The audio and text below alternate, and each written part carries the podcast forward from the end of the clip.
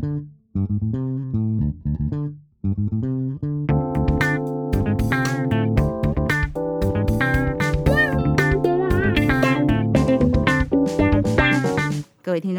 好，欢迎收听艾美讲，Amy 讲。我是人称艾美奖的 Amy 奖本人，没有被口译耽误的口译员。大家最近好吗？因为三级的关系，好久没有进录音室了，两个月、三个月之久吧。今天我又来到录音室，把握这个机会邀请到访宾。所以今天我们要进行的是访问。今天的来宾也是我的好朋友，也是曾经是我的学生，他是客家电视台的主播秋玲。秋玲跟我们观众打声招呼。老师好，各位听众朋友大家好，我是秋玲，目前在客家电视台服务，担任主播跟记者的工作。大家转到客家电视台会看到他播新闻，你就可以看到他的庐山真面目，对吧？欢迎秋玲今天来参加我三级警戒降级以后第一位访宾。那秋玲最近在忙什么呢？最近就恢复正常的工作的模式了。啊，开始进办公室吗？对对对对对，之前。也是有居家办公，然后一切的那个采访工作也都是有先暂停一下这样子。嗯，秋玲以前也是。我的口译班的学生啊，是啊，她非常的年轻，小美眉的样子。等到我看到电视台上面，果然完全不一样，就是一个台风很棒，然后看起来比我当时教课的时候再年长一点的感觉，因为毕竟是台上的主播，所以我说，嗯，这是我的学生秋玲吗？啊，这是化妆前化妆后啊？是吗？是这样吗？所以你是不化妆更漂亮这样子的意思吗？是是是是，天底下比较自然啊，天生丽质。跟我们讲讲。你的工作吧，呃，就是现在是在客家电视台服务，然后除了呃，荧幕前面会有新闻主播播报的工作之外，当然是用客家话来播报。客家话哦，超超超用客家话来播新闻。根本有皮肤也讲客家话，经常有准备哦。哦，讲唔好哦，按见笑系咪？唔会唔会唔会，先生懂上门大边你该好。我我有努力了哈，讲得不好，但是心意很重要，我很上进。老师很认真，真的让人很感动，真的哈、哦。嗯、呃，你上我的课，我如果没有记错，其实应该是三年前，你上了初级班跟进阶班。对对对哦，这我一定要讲一下。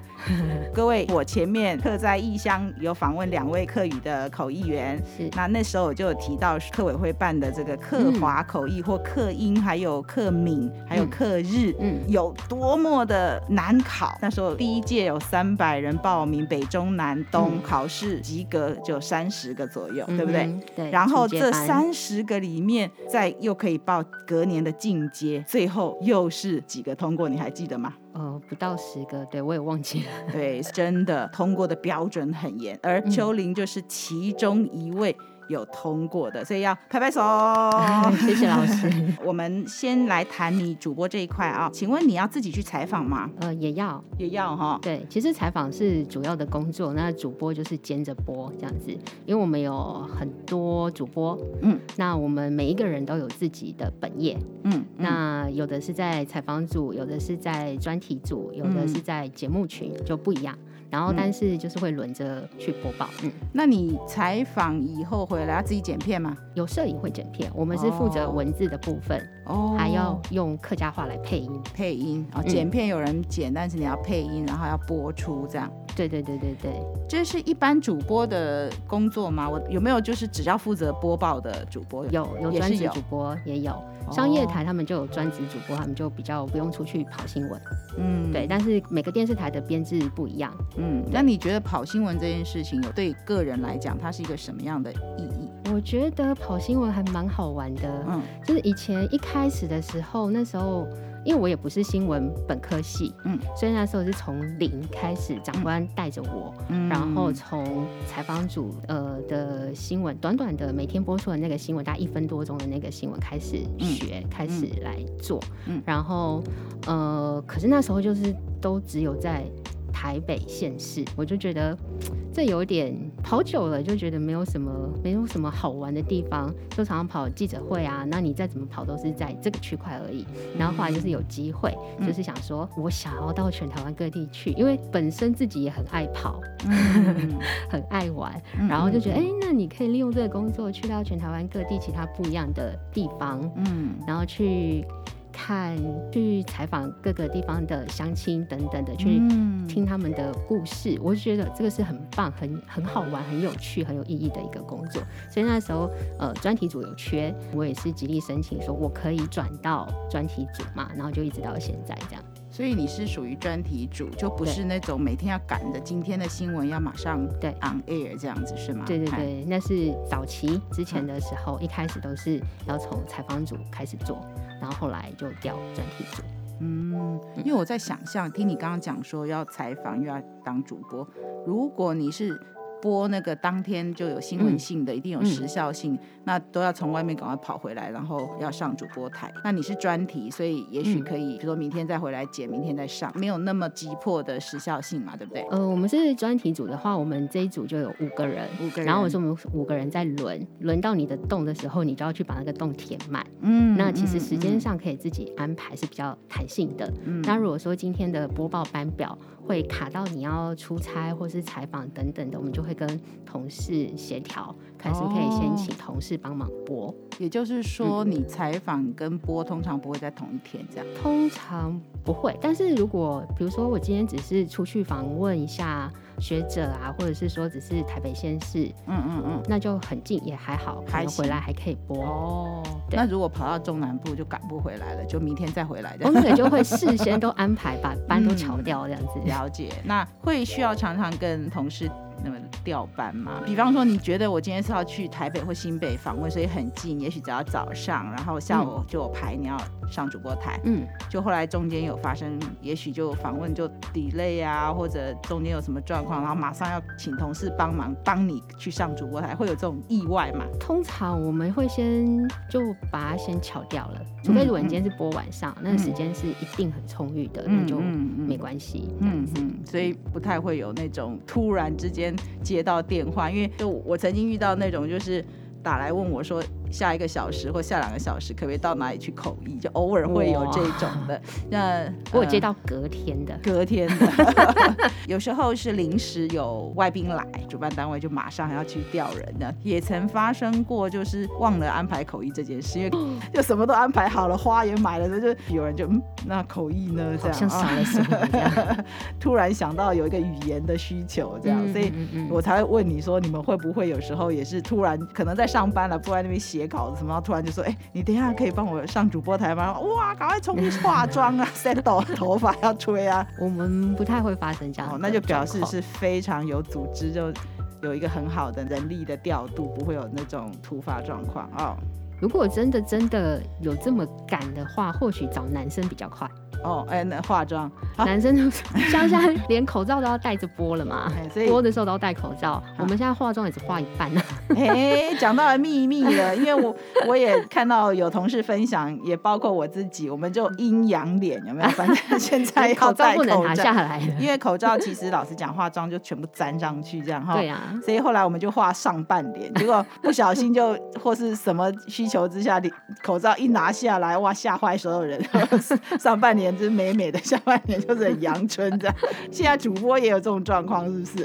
对，那我们我们现在是在进办公室，也是就是全程都要戴着口罩，除非你呃吃午餐或是喝水，那其他时间也是全部要全啊。播报也要戴哦，连播报也要。哎，有点像人家讲说主播啊，上半身都穿的很美，其实你去拍他桌下就是短裤啊、夹脚拖。那现在就是口罩以下就是没化妆。那我们讲没有戴口罩的情况。你们上主播台平均 settle 要多久啊？半小时左右，这么这么快啊？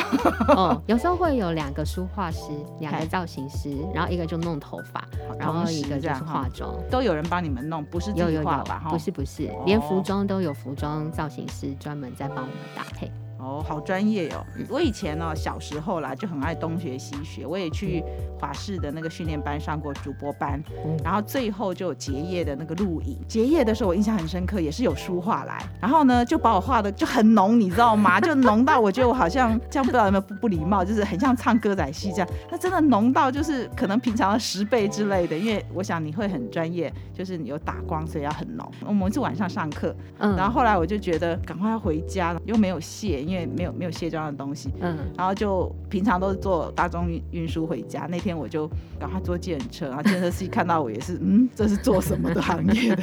因为很浓很浓。不过说实在，打光以后，人家说什么是不是叫苹果光啊？你们专业怎么说？我们有灯光师也会调光，那通常棚里面的光线都会比较强。啊、对，那你在你可能。呃，私底下看你本人的时候，那个妆会很浓。对。但是你站在棚里面，在那个光线底下，然后从透过荧幕、透过镜头这样子呈现出来，其实就会刚好。哦，哎、欸，下次让我去棚里看你好不好？看有多浓。啊、我也有一些朋友在电视台上班，他们说其实真的那个光很强，所以打出来很自然。嗯、但你看到本人会吓到，因为他们有时候好像。咖啡色的粉条有没有？就是把那个 修饰这左右两边脸颊，还有鼻影什么，然后对对对，据说就是到了自然光，真的其实还蛮蛮奇怪的，很很抢眼这样，那我就很想看。所以现在戴口罩都不用修脸了，真的哈，整个双下巴也遮起来，真的，这只要眼睛这画的美美就好。对对对对对对对。OK，还蛮有趣的。还有呃，在做主播的这个过程当中，我好奇哦，就是是你就本来。条件就要很好，口条啊、台风啊、播报啊各方面，然后也要长得美美的，通常啊，对，就是所以他选了你做，还是是一种就是他看到你的潜力，所以先收进来，然后电视台给你培训。请问你就电视台有给你什么样的培训吗？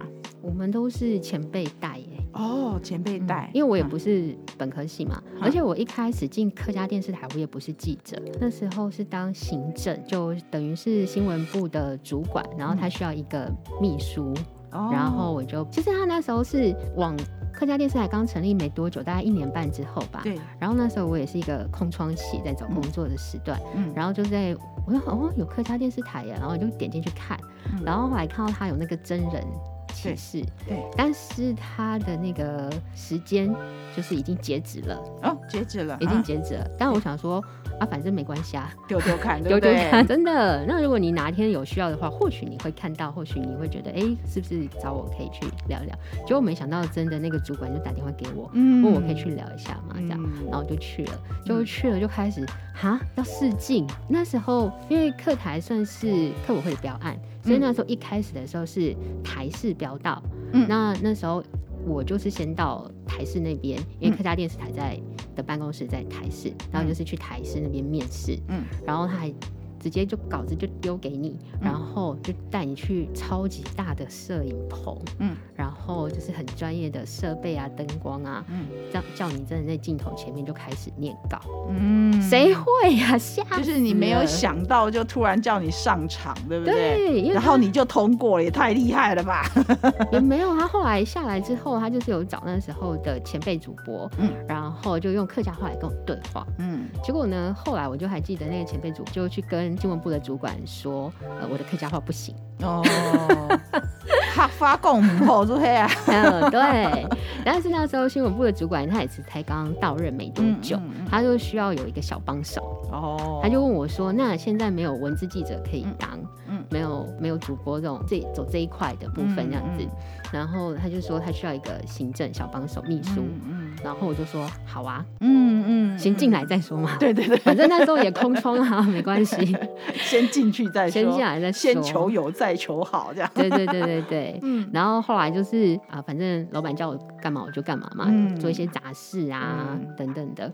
但后来就是每天看采访组的同事这样子出去，嗯，我就觉得好有趣哦。那时候也没有说什么啊，觉得待在台北无聊，嗯、没有。那时候就觉得待在办公室无聊，嗯、因为他们可以出去。对，对，对，虽然他们还是去台北县市而已，对，对对。但是还是觉得好好好玩哦。嗯、然后甚至还曾经跟专题组的同事他们去外县市采访，我说我可以跟吗？哦，就当小跟班就去了 哈。对对对对对，然后就跟着去，然后就觉得哎好有趣。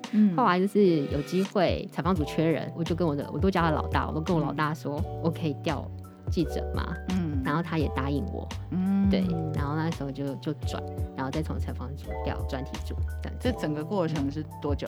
从进去到当上记者，然后多久以后当上主播？先当行政一年多吧。嗯，对，一年多，然后就转采访组记者。采访组记者当了应该三三年有吧，两三年、三四年忘了。对，然后就进专题组。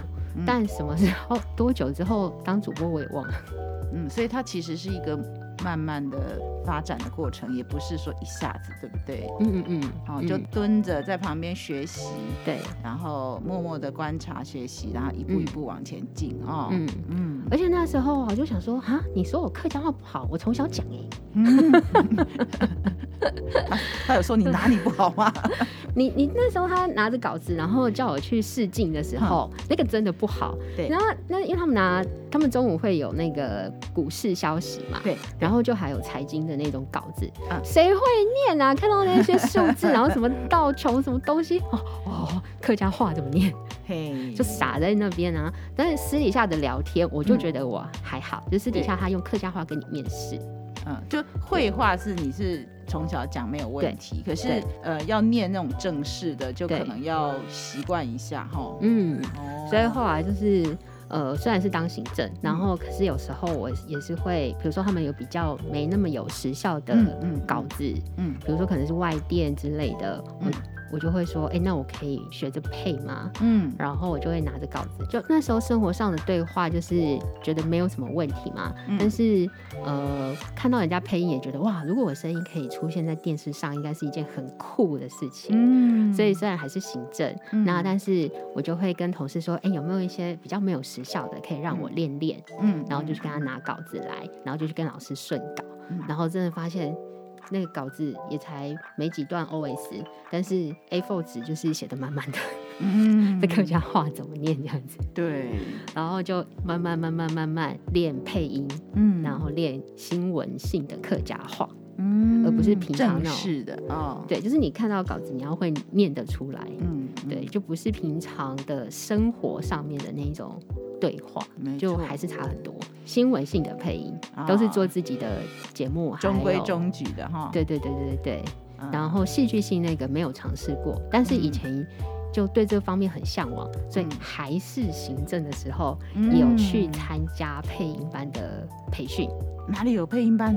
那时候的吗？那时候客家台，对对对对对，怎么这么好玩？那时候客家台自己有办。因为一开始的时候其实很缺这样的人才，哦、所以客家台自己有办配音培训班，我就是去学习，然后那时候就是也是业界很有名的录音室的老师、配音老师，然后来上课来教。嗯然后就有去玩过几堂课，然后他也让我们实际上线，嗯，然后就是把卡通播出来，然后你要看着稿子，然后就配音，超难的，很难哦。对，因为你要对嘴配音，真的难呢。不过我上配音课，我其实就是想要学中规中矩的这种播报的配音，我其实是希望我的口译可以。更好，结果那个课程里面都是属于韩剧跟卡通的配音，所以当然很好玩啦。就是，嗯、但是你讲的要对那个嘴，然后说实在的，比口译还难呢，我觉得。你要抓他的嘴巴什么时候开始动的那个瞬间，然后但你眼睛要看影像，还是要你要看你手上的稿子，他到底下一句要讲什么？而且老师说，有时候譬如说韩国人讲话，他毕竟跟中文不一样嘛，或者是英文，嗯、但是他如果嘴没有闭，你就要马上又补一个字，什么就是他们就是看他的开嘴闭嘴来。决定他的词，对对对，所以那个这比口译还难呢。因为本来那个稿子是这样写的，可是如果嘴的那个拍数、节拍数对不上，他就要改。改，而且你去上这个配音班，它也是条件也是课余要很好，对不对？那时候就嗯，就抱着玩玩的心态去。没有，我是为了我自己问啊，我可能没有资格去上。但是那个班已经也是十几年前的事情了，后来就没有办了，是不是？后来他们外面就还越来越多呃专门的会有配音领班，对，哦，领班哦，对对对，会有配音领班。在带，然后如果今天他接到一个 case，他会有自己的人马。对，客家配音班我好像也有看到消息过。那当然，因为我课语不行，我就不可能去参加。但是还是觉得很好玩。那也许我再努力一个。五年好了，等我课余好一点的时候，看他们愿不愿意收我。老师今年就拿到中高级了。哇，哎，不要先给我压力。老师已经还用课语在台上致辞了耶。好好好，我告诉你，超佩服。我是一个不会写稿的人，好，就算我写稿子，我也不会用。你讲到上次我上台用课语致辞，嗯，我心里有先想一下，说我大概讲什么重点，然后我到台上不会讲的字，我就用。口译技巧 paraphrase，、啊、把它绕过去，就是换个这两个字我不会说，哎、欸，果然专业，他知道我在讲什么。换句话说，所以当然还是讲的不好，可是，一样的，我的重点是。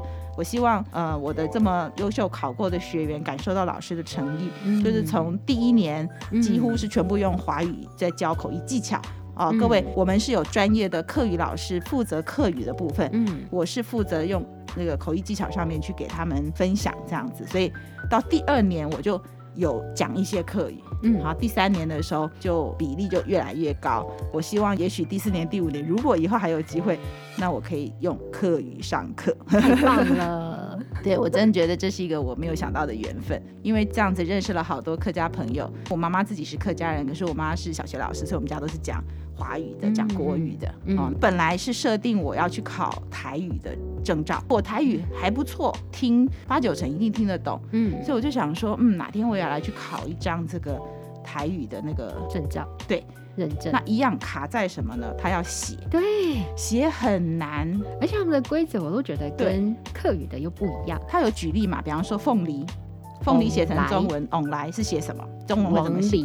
哎，你果然专业，因为通常我们是不是看到“旺来”？嗯，对不对？你常常在媒体上我们看到“旺来”也是念“往来”，可是他那课本上面就会写“王离”，也是念“往来”，就是你会讲跟会写是不一样的。对。原来要去报，可是他说秒杀，就是今天公布，好像明天就就都报满了。结果就先摆着，因为毕竟这是急迫性比较弱。嗯、后来因为认识秋玲这一群客家的这个学生，我就觉得冥冥之中或许这就是我的缘分，我就先把台语证照放一边。真的没有想到，我这么大把年纪，突然会跟这个客家客家话又产生了连接。已经真的啦，可能有没有三四十年没讲哈？就小时候跟外公外婆讲过一点点。现在也没有人跟我讲，真的没有人跟我讲。我会站上主播台，也不是我意料中的事。我还记得，就是小时候，比如说在家吃晚餐的时候，嗯，然后那时候就是配沈春华姐姐播新闻嘛。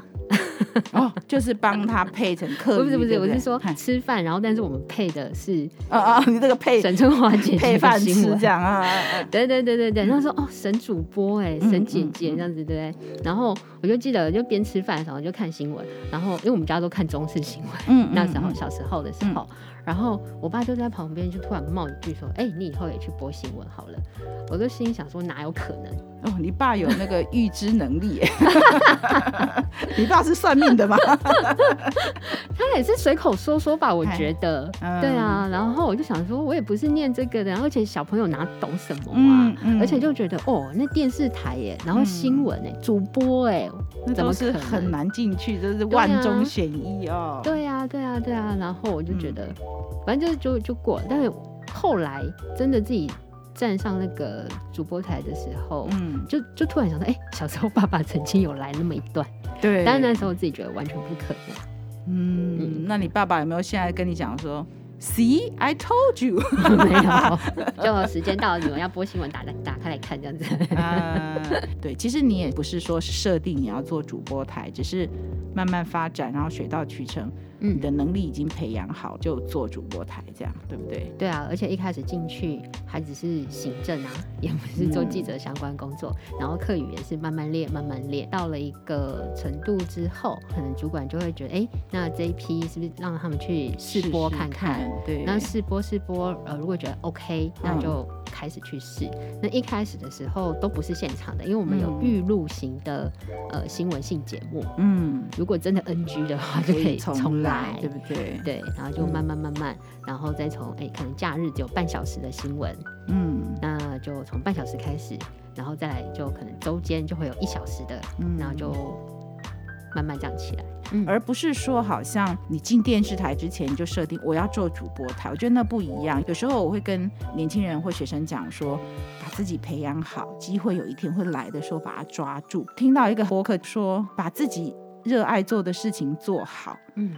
收入赚钱，它是他的 byproduct，这个副产品。嗯、我好喜欢这一句话。有一些人他，他他学口译的动机是觉得可以赚很多钱，他每一天的价格可能是蛮高，可是口译不是天天有。嗯嗯、先把功力练好，我觉得后面就比较自然。所以我那天听到那个财经的人员，他原本也是相关产业的主管，后来他辞职出来做这自媒体的人。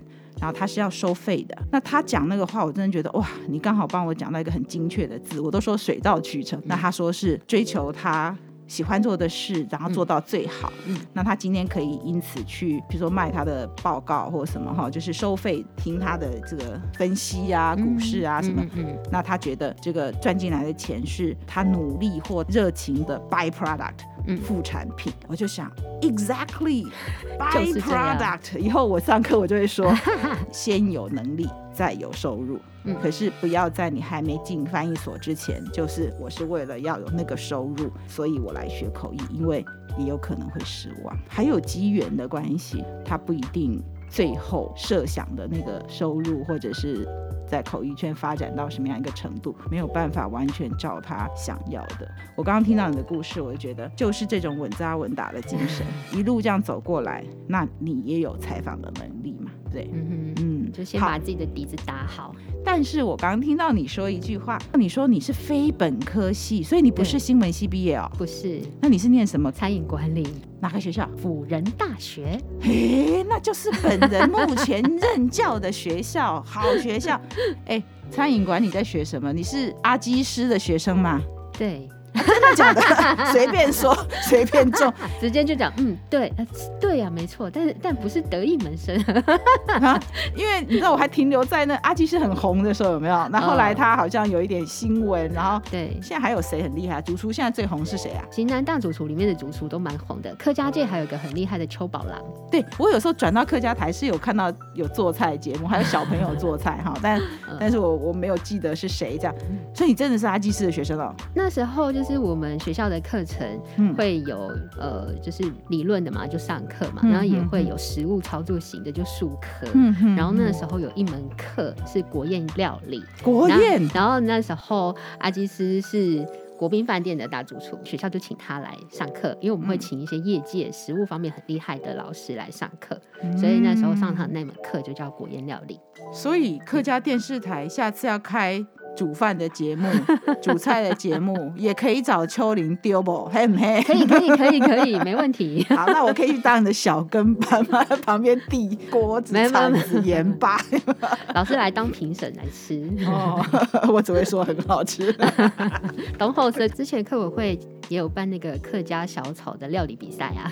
哦，有有有，那个我前面有一个访问 Patrick，就是他是客日的口译员，嗯，嗯，他就有提到他。去那个客家小炒争霸赛去当那个口译，那时候我还开玩笑说，呃，好像嗯，有没有僵尸大肠 争霸赛？客家小炒我也很喜欢，因为它有很香，挑夫感，挑夫感，对吗？还有个有有嗯，芹菜，芹菜有这个豆腐干，有鱿鱼，有芹菜，这样哈，嗯，就是也是我喜欢吃的。为什么你会去上口译班呢？那时候以前也不没有听过什么口译，然后就突然哎，客委会有一年就说要办口译班，嗯，然后我就看了那一些条件跟上课的内容，然后就觉得很有趣，哦、而且我觉得我应该可以去上看看，嗯，因为我每天就是在做示意，哎，对，那时候当然不知道我做的工作叫就是不知道它叫做示意，但是有实际做，就是看着稿子要讲课语，对对对对对对对，嗯、然后我就哎、嗯，还蛮好玩的，嗯，那不过它有一个先决条件是说你一定要有中高级的认证。对但是我那时候只有一张中高级的认证，是饶平枪的。饶平我都觉得是一半的四线枪加上一半的海陆枪混起来。客家话很多枪嘛，我们来数一下，叫做什么？四海大平安，对吗？对对对。啊，四线、海陆、大埔、大埔、饶平、饶平、诏安、诏安。嗯，当然还有更多，当然还有更多啊，对对对，腔啊，对。但是我的印象，因为我小时候在中立长大，那其实很多客家人，我印象中就是，即便中立的邻居。有些在讲，不过我我比较多是讲台语的邻居，所以我台语其实是真的从小还看杨丽花的歌是学的。哎，杨丽花原来是我们的启蒙老师。还有天天开心，我好像是杨丽花，还有一些什么白白蛇传什么，反正就是真的是学台语的环境是比较多了哈。嗯嗯嗯、可是我我要讲的是，我们有些老师是住观音的啊，有一些是住哪里哪里，反正我那时候的印象就是我不知道什么腔是什么腔，但是好像就是四声不一样。比如说饭、吃饭、吃饭，什么就是，嗯、就是至少你知道他在讲什么，因为他就四声不一样。嗯嗯嗯，可是有一个腔，就是完全像外国语，就一个字也听不懂的那个是 赵安啊，赵安哦，就是那个就真的猜不到。赵安，我觉得他。他有一半那一种闽南语音哦。你那时候上口一班，他要求是中高级，对不对？对。但是因为在这个呃客家界工作也十几年，嗯嗯，那我只有第一年我还是行政的时候，那时候第一年课会有办所谓的客语认证，嗯，那时候只有初级，对。然后因为我是行政，我就觉得我要去报，哦、反正不管怎样，就先有什么就把它考起来再说嘛，嗯，嗯搞不好谁知道以后会。会不会用得到？那、嗯嗯、也觉得哎、欸、好玩啊！客语认证到底考什么东西？嗯，然后就去报。所以那时候我海陆枪就是，我就报海陆枪。然后那时候只有初级，嗯，然后再来都一直一直都没有再去考任何的认证。嗯嗯嗯，我家里讲海陆枪，我妈妈是讲四线枪。嗯，然后后来到了电视台之后，我才知道什么。还有这么多腔调哦，嗯嗯，我以前也不知道有还有这么多腔调，我只知道我爸爸跟我妈妈的腔调而已。后来我才知道说，原来我的曾祖父讲的是饶平腔，饶平哦，然后呃又蛮高啊，扭平，扭平，鼻子痒痒的扭平，扭平。那如果讲饶饶平腔的饶平这两个字是这样，是讲鸟聘。鸟聘，对，但饶平腔自己又分很多区域哦。这个鸟聘是新竹六家腔，嗯，懂。因为还有卓兰的啊，然后中立过岭啊，很多地方都一一样是饶平腔，但是它的发音也不太一样，这样子。嗯、对。然后在那时候就想说，呃，电视台有曾经就是找老师来教饶平客语，对，那时候有找个。一样是饶平底的同事一起来上课，哦，但是我们都已经是讲其他的腔调了，嗯，都，都已经不是讲饶平腔，嗯，对，然后就有上过一阵子课，但是。老师也是大概上一年吧，后来同同事们离职的离职，然后去其他单位的去其他单位，嗯，然后就、嗯、就都没有再继续了，嗯，然后但有一年我就觉得，我觉得这样好可惜，我都已经学大概有一个语感在了，对、嗯，那我没有再继续，我觉得很可惜，而且我每次回去扫墓的时候，我都会默默跟祖先讲说，希望让我可以 就是把饶平客家话捡回来，让我是不是有机会可以让这个。饶平客语在呃电视台有机会可以露出，哦，就想说那我要逼自己念，就是把饶平捡回来，所以我就去报了饶平腔的客语认证，嗯，然后报了之后就有通过中高级，所以我唯唯一一张的呃中高级认证是饶平腔，但殊不知过了一年两年之后，竟然有口译班的招生，然后就哦这张证照用得到哎，然后我就因为那张证照就进了口一班。嗯，但就再后来，我才有再去报四线腔啊、大埔腔啊，然后今年要再考海陆腔。所以你到底总共会几个腔？给我数一下。四线海陆啦，不用讲。对，饶平啊，饶平真的就是像老师讲的，我们没有那个环境的时候，没有人可以对话的时候，其实会生疏掉啊。对，虽然我有中高级，但是如果我真的还是需要配音的话，我还是要找饶平老师先顺稿过。嗯，对。之前我听到这个特语界的知名的老师在给大家经验分享的时候，他好像鼓励大家也是要多会几个腔，就工作机会就更多，对，不对，对？目前最多人口的是四线腔嘛，哈，讲最多的哈、嗯，呃，所以同样的四线的口译员也是人比较多。嗯，那如果你会别人不会的，你的工作机会就会比较多。嗯，我是进阶班唯一一个海陆腔通过的。那你？进阶班毕业以后，有真的接到口译吗？有有哦，嗯，哎，讲吸烟喊呢，是讲什么腔的？会找我大概都是让我去翻海陆，所以还是因为你的稀有性，对不对？但是讲者还是都有，就是讲者也有讲四线，也有讲海陆，因为我两个腔都，都会听，对，那也都会讲，都会听，那对我来讲就。不是什么太大的困难的事情。嗯，呃，每一个客语口译员他其实有登记他是什么腔，嗯，对不对？嗯，好，所以跟我们讲讲你去做口译有什么有趣的事情啊？我记得一开始的时候，因为是菜鸟嘛，嗯，那主办单位他要求我们做什么，我们就做什么，就乖乖的做了。嗯，所以一开始的时候。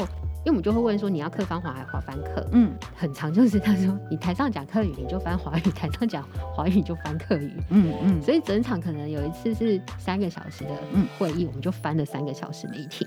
这么长哦。对，嗯、而且那个场子还蛮大的，那一场。呃，是客家高峰会，然后大概现场会有应该一两百人以上这样，然后借口译机的也还蛮多的。嗯，那那时候就是我就负责海陆，然后还有搭另外一位口译员是负责视线。但当然重点那个是我们事前都有要到资料吧。嗯嗯嗯。对，那一场在桃园举办，那我跟另外一个口译员，我们两个很好玩，因为我们有时候跟主办单位要不到资料，但是因为在桃园主办，那很多讲者是我以前采访过的，那的那私底下。其实也都有联络，然后呃，另外一位口译员他也是桃园人，所以有些人是他认识。嗯嗯，然后我们两个就很紧张啊，因为就主办单位没有给我们太多资料。对，嗯，就那有没有 PPT？然后我我们两个就各自用自己的人脉，然后自己去找讲者，就是说，哎，你有没有？然后后来他们就会给我们，因为我们都认识。对，因为他们有时候可能你演讲的前一天他还在修改，他就跟主办单位讲说，哦，还在修改，没有啊什么的。嗯，对，那那如果没有的话，对我们来讲，我们就会很紧张。我觉得其实做完还蛮舒畅的，舒畅，嗯，就是过程当中非常的紧张，然后讲者讲得快，讲得慢的都有，嗯，但是你整场你都 hold 得住的时候，嗯，因为后来都没有办法坐住啊，我我两个口译员都很嗨，就站着，嗯，然后你讲什么，我就是一定翻得出来这样子，嗯，噼里啪噼里啪这样子讲完，然后讲完就很就觉得通体舒畅，对，很有成就感，虽然很累，然后中间过程也紧张，那可能他们交换麦克风或换人讲的时候，你才有机会喝一口小水这样子。嗯嗯，但是还蛮就觉得嗯，我可以这样，嗯，恭喜恭喜，有学到以后有派上用场，就是很好哦。嗯、各位听众，今天就讲到这边，先打住，我们下次继续来聊，没问题。谢谢老师的邀请，嗯、也谢谢今天听众的收听，我是主持人艾美奖，欢迎下次继续做我的一家人翻译的译，拜拜，谢谢，拜拜。